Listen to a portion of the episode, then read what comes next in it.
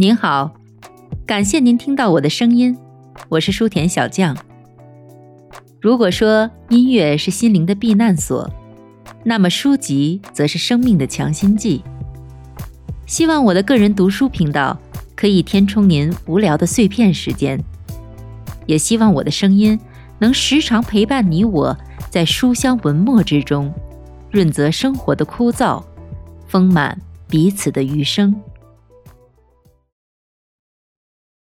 第十五章：强势行业孕育超级牛股。通常情况下，超级牛股大部分源自领先的行业。研究表明，股价变动的百分之三十七与它所处行业组别的表现直接相关，另外的百分之十二取决于它所在的整体行业实力。因此，可以说，约有一半的股价变动是由它所处的行业势力驱动的。由于每个市场周期都由特定行业领导，你该知道，在买入之前仔细考虑一下，这只股票所属的行业是多么有价值的一件事情了。为了这一章的论述需要，我们引入三个概念：行业部门、行业组别和亚组别。行业部门是公司和企业的一个宽泛集合。举例来说，它可以包括基础工业、消费品和服务、交通运输、金属和高科技。行业组别是另一个范围更小、分类更为具体的公司集合。通常，一个行业部门中存在几个行业组别。亚组别则是另一个更加具体的分类。他将行业组别细分为几个非常精细的子范围。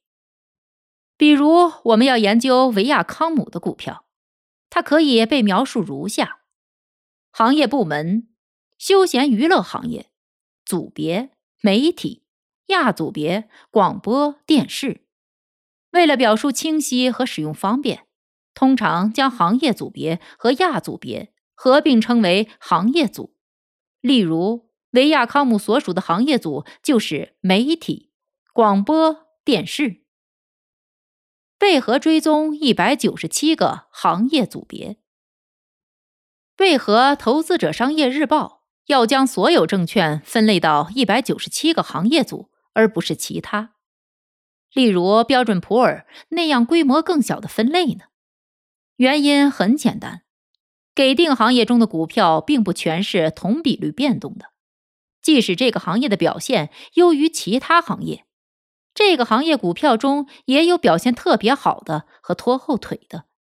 能够识别出行业部门中哪个行业组别表现最好非常重要，因为这意味着可以认知行业中的佼佼者和平庸者。在研究市场早期，我们就已经认识到，许多投资服务机构不能将市场充分划分到行业组。因而，在特定群体中找出真正的大牛股是非常困难的，所以我们开创了自己的行业组分类方法，把市场分解为一百九十七个不同的子范畴，从而能够为投资人提供更为精确、详细的行业组成见解。举个例子，医疗行业可以被分为医院、非专利药、牙科、家庭护理、遗传学、生物技术。以及医疗保障组织，还有其他几个独特的新兴领域。如何判断哪个行业组别在引领市场？我们在分析行业部门时发现，有的行业组过小，以至于这个组中趋势变动的信号不太明显。如果某分支产业中仅有两家规模小、成交量少的公司，将它们划分为一个行业组是不充分的。另一个方面，有的行业中公司太多，譬如化工业和借贷业，超额供给削弱了这些行业的吸引力。除非行业环境发生了非凡的变化。之前提到的一百九十七个行业组，在每个交易日的投资者商业日报中都能够找到。我们按六个月的股价表现为每个亚组别中的股票排序。这样，你就可以轻松发现哪个行业亚组别是真正的领导者。按低估原理投资的买家喜欢排名在最后的行业组。然而，分析家曾指出，平均来讲，排在前五十名或是前一百名的行业组中股票的表现，往往比后一百名中的要好。所以，为了提高投资于某出色行业中的某只出色的股票的可能性，请你把注意力集中在前二十个行业组，尽量避免投资后二十个行业组中的股票。投资者商业日报和每日在线图服务都提供了额外的专有信息。以便帮助你判断正在考虑购买的股票是否位于一流的行业组中。行业组相对强度比率把每家上市公司的股票按照字母 A 加到 E 划分为相应的等级。A 加是最好的，评级为 A 档，包括 A 加、A 和 A 减，意味着从股价变动的程度来说，该股票所处的行业组。位于所有行业组的前百分之二十四，每天还要快速浏览《投资者商业日报》中的股价新高点一览表。这个不同寻常的表格将整体行业部门按前一日交易日中股价创新高的个股数量排名。其他行业出版物都不会刊登这个表格，仅看一下前六个行业部门就可以了。特别是在牛市行情下。这些行业通常会包含大多数的领军股。探寻什么行业组繁荣，而什么行业组衰退的另一条途径是分析共同基金中行业基金的表现。富达投资，美国成功的共同基金管理者之一，拥有超过三十五只分行业组的共同基金。浏览他们的表现，为判断什么行业更为兴盛，提供了另一个极好的视角。我发现富达行业基金中，从年初到现在表现最好的两三只基金非常值得关注。这些会刊登在每个交易日《投资者商业日报》的一个特殊小表格中。威廉·欧奈尔公司的机构客户每周都会得到将一百九十七个行业组。按前六个月的股价相对强度排序的数据图，最强势的行业股收录在欧奈尔数据库图书的第一卷中，较弱行业的股票则会被收录在第二卷中。在一段时期中，包括《华尔街日报》在内，所有的日报都删减了每个交易日的主要股票行情表中涵盖的公司数量，或是说，对每只股票而言。对投资者有用的日常重要资料项目都急剧减少，而《投资者商业日报》针对股票行情做出了更加深入的揭示。《投资者商业日报》当前的股价行情表将三十三个主要行业中的股票按表现从强到弱的顺序排列，这些行业包括医疗、零售、电脑软件、服务、电信、建筑、能源。网络、银行等等，每个行业中都综合考虑纽约证券交易所和纳斯达克市场上的所有股票，这样你就能比较每个行业中的所有股票，从而在一系列关键变量的基础上找出最优行业中的最优股票。投资者商业日报每一个交易日都会根据经时间检验的。二十一条重大依据给出包含两千五百只股票的行情表，这比美国其他大多数日报给出的要多得多。这二十一条依据是：第一，从一到九十九的整体综合排名，九十九是最好的；第二，每股收益增长排名，将每家上市公司前两个季度。和前三季度的每股收益增长和其他所有公司进行比较，排名为九十，意味着该公司的股票表现胜过市场上百分之九十的股票。第三，相对价格强度排名，将每只股票近十二个月来的价格波动与其他所有股票相比，如果一家公司的每股收益增长排名。和相对价格强度排名都在八十甚至更高，那么它就是较好的投资机会。第四，将某股票的销售增长率、利润率和投资收益率与其他所有股票比较的排名。第五，一项专有的、高度精确的净流入、净流出排名，运用特定的股价和成交量公式来估测某股票在前十三周是净流入还是净流出。A 表示大量买进，E 表示大量卖出。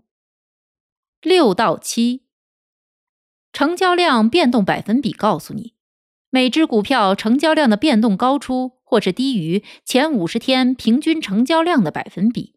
以及占当天的总成交量的百分比。八到九，每只股票所属行业板块当前和近期的相关表现。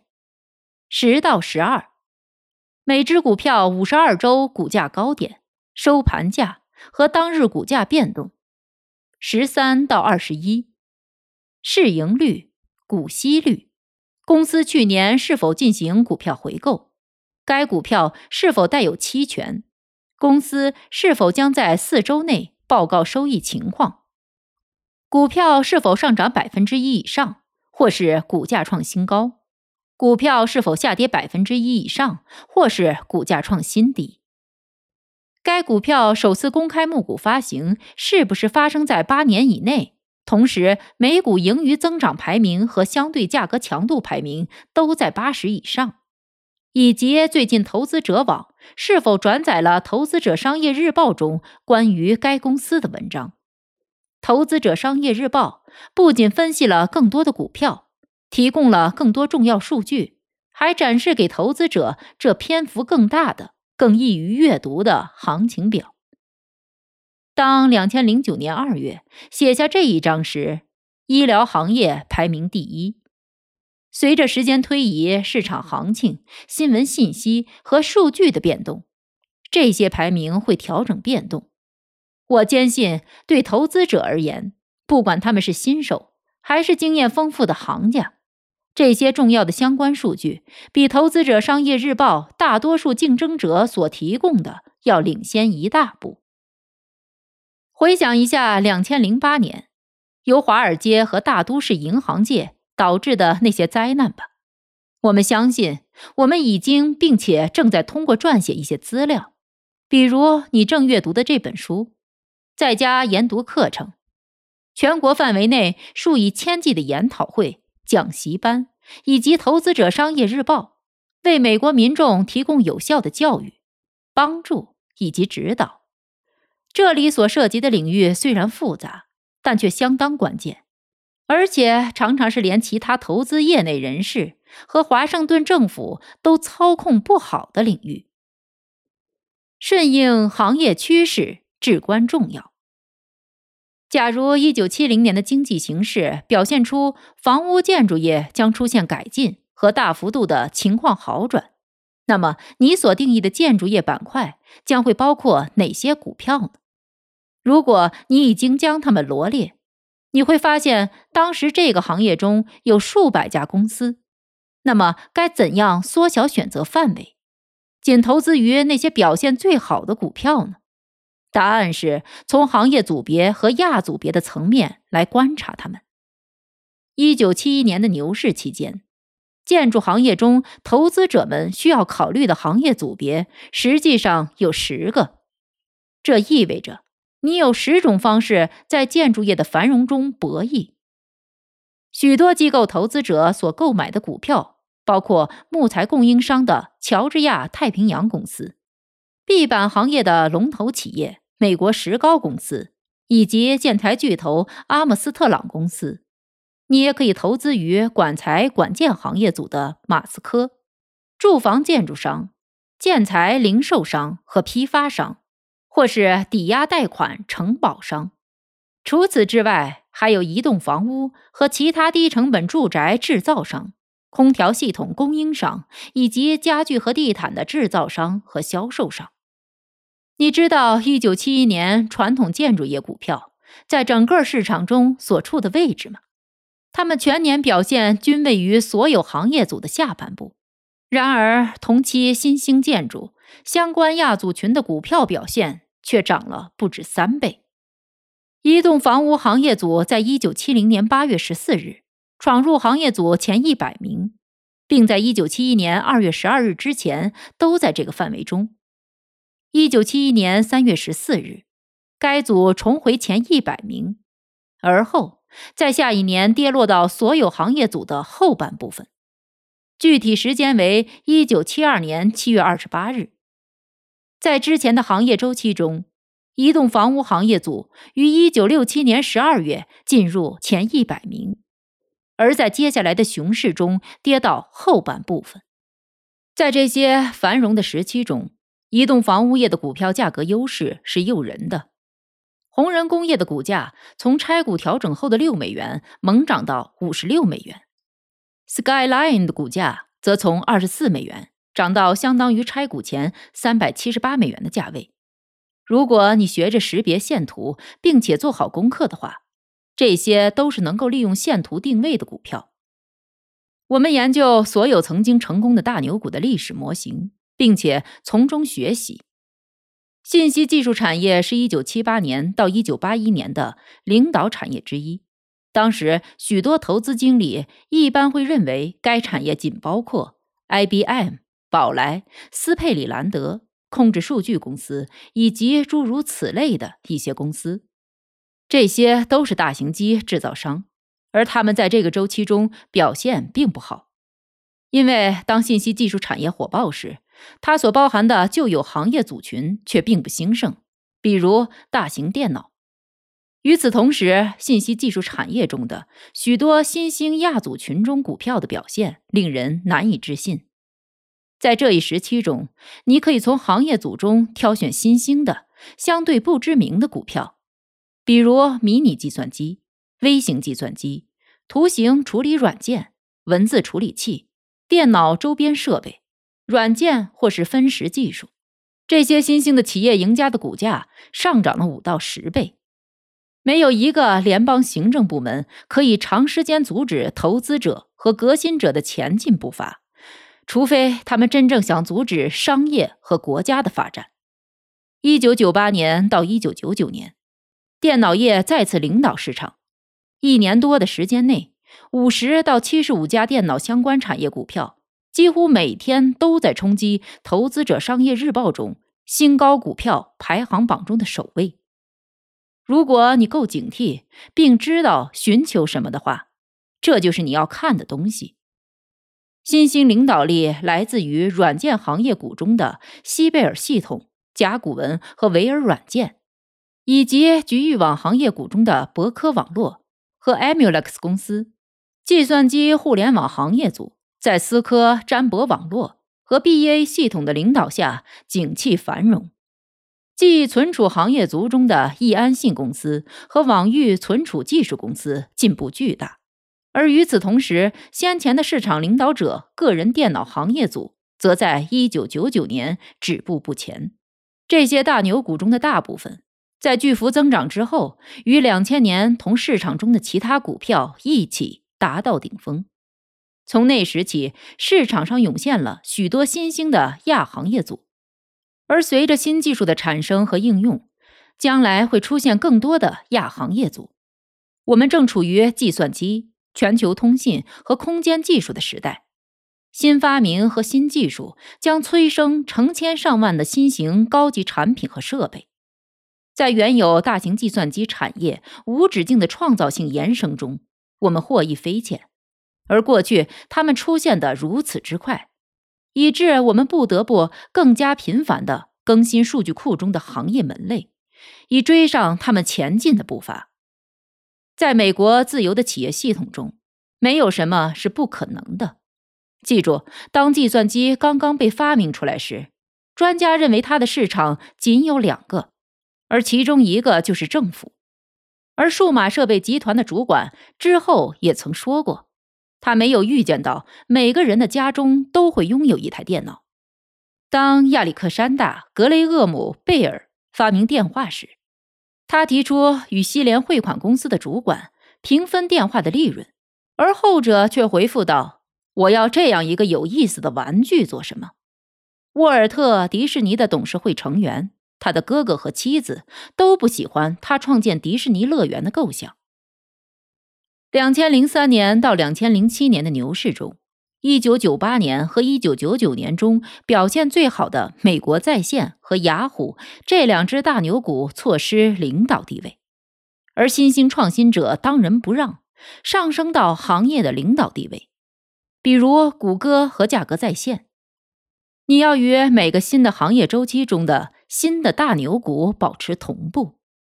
有一个必须牢记的历史事实：牛市行情中，每八只大牛股中，仅有一个能在下一轮牛市行情中继续保持它的领导地位。市场通常会推陈出新，美国是不断发展的，新的企业家会为投资者提供新的机会。行业变迁的历史与未来，计算机和电子类股票。曾一度表现杰出，而另一时期，零售业或者说防守型股票会引人注目。通常，在一个牛市行情中，领导市场的行业不会在下一个牛市中继续它的领导地位。尽管也有例外，有时牛市阶段末期出现的行业组群处于自身发展阶段的早期，从而能够经历熊市的萧条。然后恢复它的优越性，在新的牛市中开始担任领军角色。以下是一九五三年到两千零七年的每轮牛市的领军性行业组，见图表十五杠一。你可能想到的是，未来的产业为每个投资者创造了巨大的机会，而过去的产业尽管偶尔也会受到青睐。但表现杰出的可能性要小得多。大量的主要产业大多是周期性产业，到两千年时已经过了他们的发展高峰。然而，由于来自中国的巨大需求，他们中的许多在两千零三年到两千零七年时从萧条中恢复繁荣。中国当时的所作所为。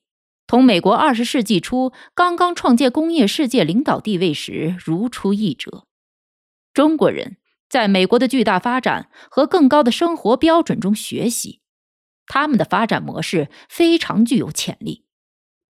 大多数中国家庭希望他们的独生子女上大学，会说英语。印度家庭也有许多同样的愿望。以下是到两千年时已度过其高峰期的防御型行业的清单：第一，钢铁；第二，铜；第三，铝；第四，黄金；第五，白银；第六，建材；第七，汽车；第八，石油；第九，纺织；第十，集装箱；第十一，化学制品；第十二，电气用具。第十三，造纸；第十四，铁路运输和铁路设施；第十五，公共事业；第十六，烟草；第十七，航空公司；第十八，老式百货商店。现在和将来的行业可能会包括：第一，医疗设备、计算机软件；第二，互联网和电子商务；第三。激光技术，第四，防守型的电子技术，第五，电信，第六，新概念零售，第七，医疗、制药、生物医学和遗传学，第八，特殊服务，第九，教育。将来可能出现的行业组还包括无线电、网络存储、私人网络、网络安全、掌上电脑。可穿戴式电脑、蛋白质学、纳米技术以及基于 DNA 的微芯片。跟踪纳斯达克市场的股票意义重大。观察纳斯达克股票中具有不同寻常实力的一两只股票，并将具有相似实力的股票列示出来，归结到纽约证券交易所同样的行业组中。通过这样的方法，我们可以发现新的牛市周期中的领导行业组。仅仅列出一只股票的初始实力还不足以吸引投资者对于这个行业组的关注。然而，经过一两只同源的纳斯达克股票的证实，就能很快引导投资者相信该产业很可能复苏。要发现这些，你可以参考图十五杠一和图十五杠二，它们分别是房屋建造商桑达克斯一九七零年三到八月场外交易的股价走势图，和另一家房屋建造商考夫曼布罗德一九七零年四到八月间在纽约证券交易所上市股票的走势图。第一，桑达克斯先前几年的相对强度较大。并且在股价动作之前的三个月取得了一个新的高点。第二，一九七零年六月的那个季度中，收益增长程度达到百分之五十。第三，在熊市行情的底部形态中，这只股票都是在接近高点处卖出的。第四，桑达克斯的一个强劲底部形态与考夫曼布罗德的同时出现。在两千零三年的牛市行情中，我们在每周回顾股价走势图时发现，纽约证券交易所上市股票扣持于二月二十八日在底部形态中突破，四月二十五日它回落到股价十周移动平均线之下，这就出现了另一个买入点。然而，在大盘指数的一个主要市场跟随日之后。新一轮牛市行情已经开始。与此同时，在纳斯达克市场，四月二十五日，另外两家零售成衣行业中的领导企业——城市户外公司和迪克户外运动公司，与寇驰一样，也都双双突破价格形态。见图十五杠三到图十五杠五，从同一行业组中发现了一只纽约证券交易所上市股票。和两只纳斯达克股票，现在已有充分的论据来证明，一个有利的新兴行业组群正为刚开始的新一轮牛市行情带来活力。投资者商业日报之所以将纽约证券交易所和纳斯达克市场的表格合并为按照行业板块列报的形式，还有另外一个原因，就是因为这样能使你更容易的发现所有的大牛股。核心股票与整个行业荣辱与共，按行业组将股票分类追踪，还能够帮助你尽快从正在弱化的投资中脱离出来。如果在一段时间的成功业绩之后，某行业组中一两只重要的股票严重受挫，这个弱势早晚会波及行业中的其他股票。例如，一九七三年二月。一些建筑业中关键股票的弱势显示，即使是像考夫曼布罗德与 MGIG 那样的大笨象型企业，也是不堪一击的。尽管事实是他们表现的还不错，那时各大主要研究公司一直看好 MGIG，他们确信这家抵押贷款承保企业接下来两年的利润率将锁定在百分之五十。而且它将不受建筑业的周期性影响，继续它的欢乐旅程。然而，股票分析家们错了，MJIG 随后同整个恶化的行业一起溃不成军。就在同一个月，美国国际电话电报公司的成交价位于五十到六十美元，而同行业组中其他股票正位于一个长期的衰落过程。一九七三年推荐 ITT 的四家领导性研究机构忽略了两个核心的问题，即 ITT 所处的行业组群很脆弱。尽管股票本身并未表现出来，但股价的相对强度趋势还是会走低的。一九八零年到一九八一年，石油及服务类股票盛极而衰。一九八零年到一九八一年。也能够看到行业组群的波及效应。石油和石油服务类股票经历长期的繁荣之后，我们的机构服务公司运用早期警示标准，将这一类股票，例如印第安纳标准石油公司、斯伦贝谢公司、海湾石油公司和莫比尔等，归置到卖出回避的范围内。这意味着。我们觉得这些股票应该避免买入，或者应该卖出。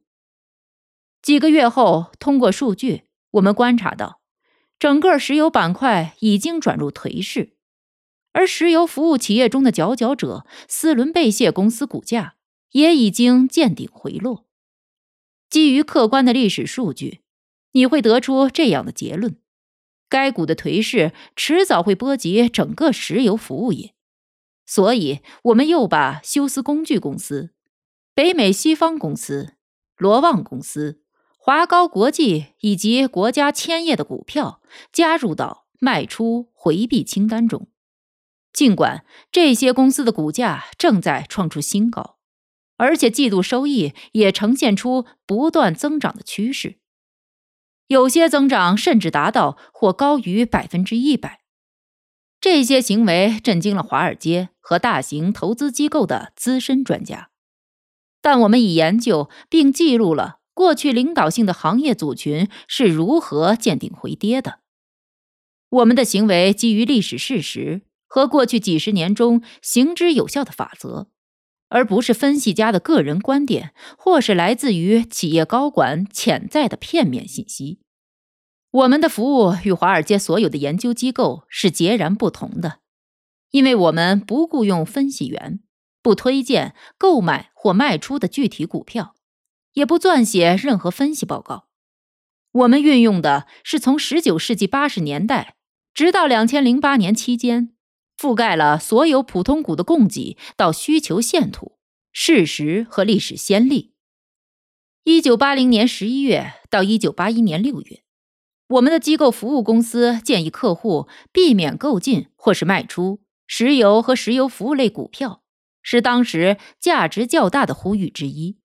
我们甚至在一九八零年十月告诉出席休斯敦研讨会的听众们，整个石油板块已经见顶。这些听众中，百分之七十五的人都持有石油股票，他们可能一点也不相信我们所说的。在当时，甚至是接下来的几个月中，我们都没有注意到任何其他机构对于能源以及相关的勘探和服务板块做出同样的悲观论调。然而，事实恰恰印证了我们的判断。由于这个决策，威廉·欧奈尔公司成为许多国内顶尖机构投资者获取历史先例理论的主要供应商。几个月内，所有的这类股票开始严重下挫。职业投资经理们逐渐认识到，一旦油价见顶，主要的石油债券进入停业清盘，那么削减勘探活动仅仅是时间问题。机构投资者杂志在一九八二年七月的一期中，刊登了来自八个最大的、知名度最高的经纪公司的十位能源分析家的不同行动策略。他们建议买入这些证券，因为他们已经历股价高点之后的第一次调整，价格便宜。这就是在股市中赚钱并保值时，主观意见怎么老是犯错误的另一个实例。哪怕这些意见来自于最高研究机构，或是毕业于常春藤联盟校院的年轻聪明的 MBA 们。两千零八年，当我们于七月三日把时价一百美元的四轮贝谢股票首次归类到卖出回避清单中时，同样的情况再次发生了。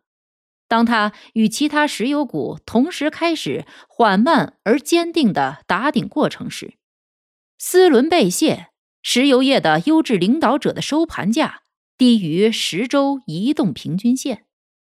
许多机构投资者听从了分析家的建议，在石油股的下跌趋势中过早买入，因为好像真的很便宜。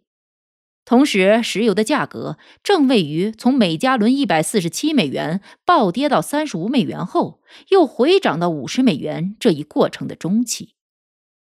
两千年八月，调查显示，许多分析员强烈推荐买入高科技股。六个月后。在多年来行情最差的一年中，几乎还有很多分析员仍然坚持强劲买入高科技股。这些分析员的观点当然是错误的。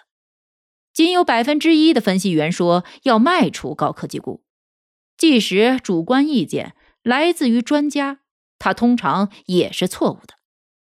市场很少与主观意见相一致，所以要学着去倾听市场在告诉你什么。不要再听从自我经验和个人观点了。不懂这些的分析员注定会为他们的客户带来损失。我们通过历史上的市场实力来决策，而不是个人观点。我们从不参观企业，也不与他们对话。没有分析家撰写研究报告，没有也不会相信所谓的内部信息。我们也不是一家定量分析的公司。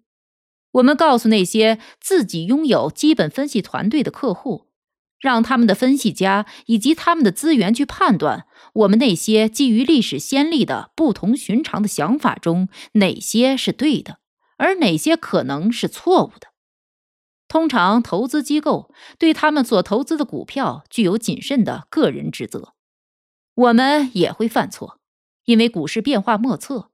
但是，我们出错的时候，我们尽快改正，而不是坐以待毙。一九六一年，保龄行业繁荣兴盛。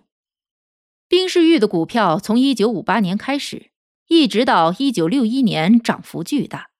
AMF 的股票与冰士玉保持一致，大幅震荡攀升。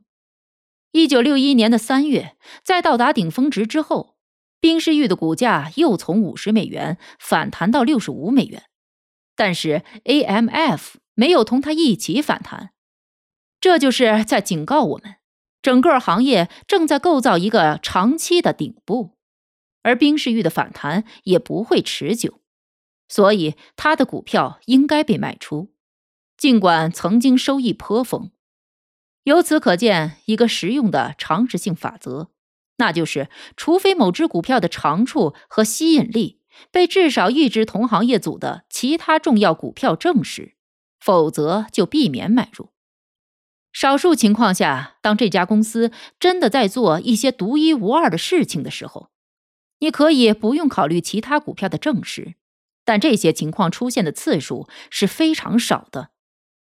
从二十世纪八十年代末到九十年代末，沃尔特迪士尼就处于这样的群组中。一家独一无二的高质量娱乐公司，而不是声名狼藉的摇摆不定、可信度无保障的电影业中的一家电影制作商。在构建股市的历史模型中，我们发现了另外两个有价值的概念。第一个被我们命名为跟进效应，而第二个我们称之为亲戚股票理论。跟进效应，有时一个行业。产生了巨大的进步后，相关行业通常会获得跟进的收益。例如，二十世纪六十年代末，航空产业由于喷气式飞机的引入而进入复兴时期，这引起航空公司股票猛涨。几年后，航空公司的增长溢出到酒店业，他们乐不可支的扩张，以满足日益增多的游客的需求。酒店业股票于一九六七年就开始享受了一轮强势上涨，尤其是罗斯和希尔顿成为其中的大赢家。在这个案例中，跟进效应就是航空旅行的发展制造了酒店空间的短缺。当二十世纪七十年代末油价上升时，石油公司开始发疯的勘探以供应这种价格突然之间变得昂贵的商品。因此，高油价不但刺激了石油股票一九七九年的大涨，连为石油公司提供开发设备和相关服务的石油服务业股票也一窝蜂的暴涨。一九七八年到一九八一年的牛市行情中，中小型计算机制造业股票的极大成功，为计算机服务业、电脑软件以及周边设备在一九八二年中的复兴创造了跟进效应。二十世纪九十年代中期，随着互联网产生的腾飞，人们发现自己对访问速度和带宽的要求是个无底洞。网络产业的股票很快就暴涨起来，而专攻光纤产业的公司也在股价上涨中享有了巨大收益。亲戚股票理论：如果某行业组群的表现尤其突出，那么也会有一家供应商。也就是一只亲戚股票受益。当二十世纪六十年代中期航空旅行的需求增长时，波音公司卖出了许多喷气式飞机，而每一架新的波音喷气式飞机都配有莫纳格莱姆产业公司制造的化学洗手间。随着利润增长百分之二百，莫纳格莱姆产业公司的股价上涨了百分之一千。一九八三年，弗莱特伍德，休闲车制造业中的领头企业，是当年的超级牛股，而德克斯东是他的一个小小的亲戚股，为休闲车和移动房屋提供乙烯涂层箱板和空心座舱门。如果你注意到一家企业的股票表现特别优异，那么就彻底研究它，在这个过程中，你可能会找到一家同样值得投资的供应商。行业基本环境的变动，大多数行业组由于行业环境的实质变动而发生变化。一九五三年，第二次世界大战后，被抑制的住房需求使得铝业和建筑业股票迎来一个强劲的牛市行情。当时壁板是如此紧俏，以至于有些建筑商把崭新的凯迪拉克送给石膏板销售商。只为了能够允许他们购买一车壁板。一九六五年，越南战争突然爆发，预计这场战争将会耗费二百亿美元甚至更多，这就导致了战争中军用设备和防御产品对电子的刚性需求。类似于仙童摄影器材这样的公司，股价上涨超过百分之二百。二十世纪九十年代。由于纯粹的服务性公司变得越来越主流，贴现经纪公司不断获得市场份额。当时的历史表明，嘉信理财集团是最成功的贴现经纪公司。那几年的表现同整个市场的领导者微软一样杰出。然而，这是鲜有人知的一个有价值的事实。关注新的发展趋势。我们还会在数据库研究中关注上市公司的地址位于国家的哪个区域。早在1971年，我们为上市公司排名时就特别关注那些总部位于达拉斯、德克萨斯以及其他重要的增长中心或是科技中心的公司股票。然而，由于加利福尼亚高成本、高赋税的商业环境，导致大量企业迁址到犹他州。亚利桑那州以及美国西南部，精明的投资者还应关注人口变化趋势。从诸如不同年龄层的人口分布之类的数据来看，预言特定行业的潜在增长是有可能的。女性大量进入社会工作以及婴儿潮的爆发，有助于解释为何1982年到1986年利米特百货。Dressbarn 以及其他女性服务零售商的股票暴涨。了解关键行业的基础自然属性也很有用。比如说，高科技股的波动性是消费类股的二点五倍，所以如果没有正确买入高科技股，你可能会遭受更大的损失。或者，如果你将投资组合中的大部分资金集中于高科技股，它们可能会同时下跌。所以，如果你过分集中于不稳定的高科技行业或其他可能的风险区域，就要警惕风险暴露。防御组别间或显示大盘动向。投资者了解哪些行业组的本质是防御性的也很重要。如果牛市行情持续两年之后，你发现买入了诸如黄金、白银、烟草、食品。杂货以及电力和电话设备之类的股票，可能就正要逼近顶部。高利率会显示公共事业中的长期弱势，而熊市行情即将出现。一九七三年二月二十二日，黄金移动到了所有一百九十七个行业中的前半部分。当时发现这个信息的人都得到了一个如水晶般透明的警告。自一九二九年到现在，最糟糕的市场巨变即将到来。百分之六十以上的牛股是行业进步的产物。一九五三年到一九九三年，最成功的股票之中，几乎三分之二的股票是行业进步的必然产物。因此，务必牢记，研究行业基础至关重要。还要注重分析行业发展的新趋势。听众朋友们，本集播讲完毕，感谢您的收听，欢迎您关注书田小将的频道，我将持续为您更新，也希望大家能多多支持我，点赞收藏，您的支持也将成为我继续前进的动力。咱们下集再见。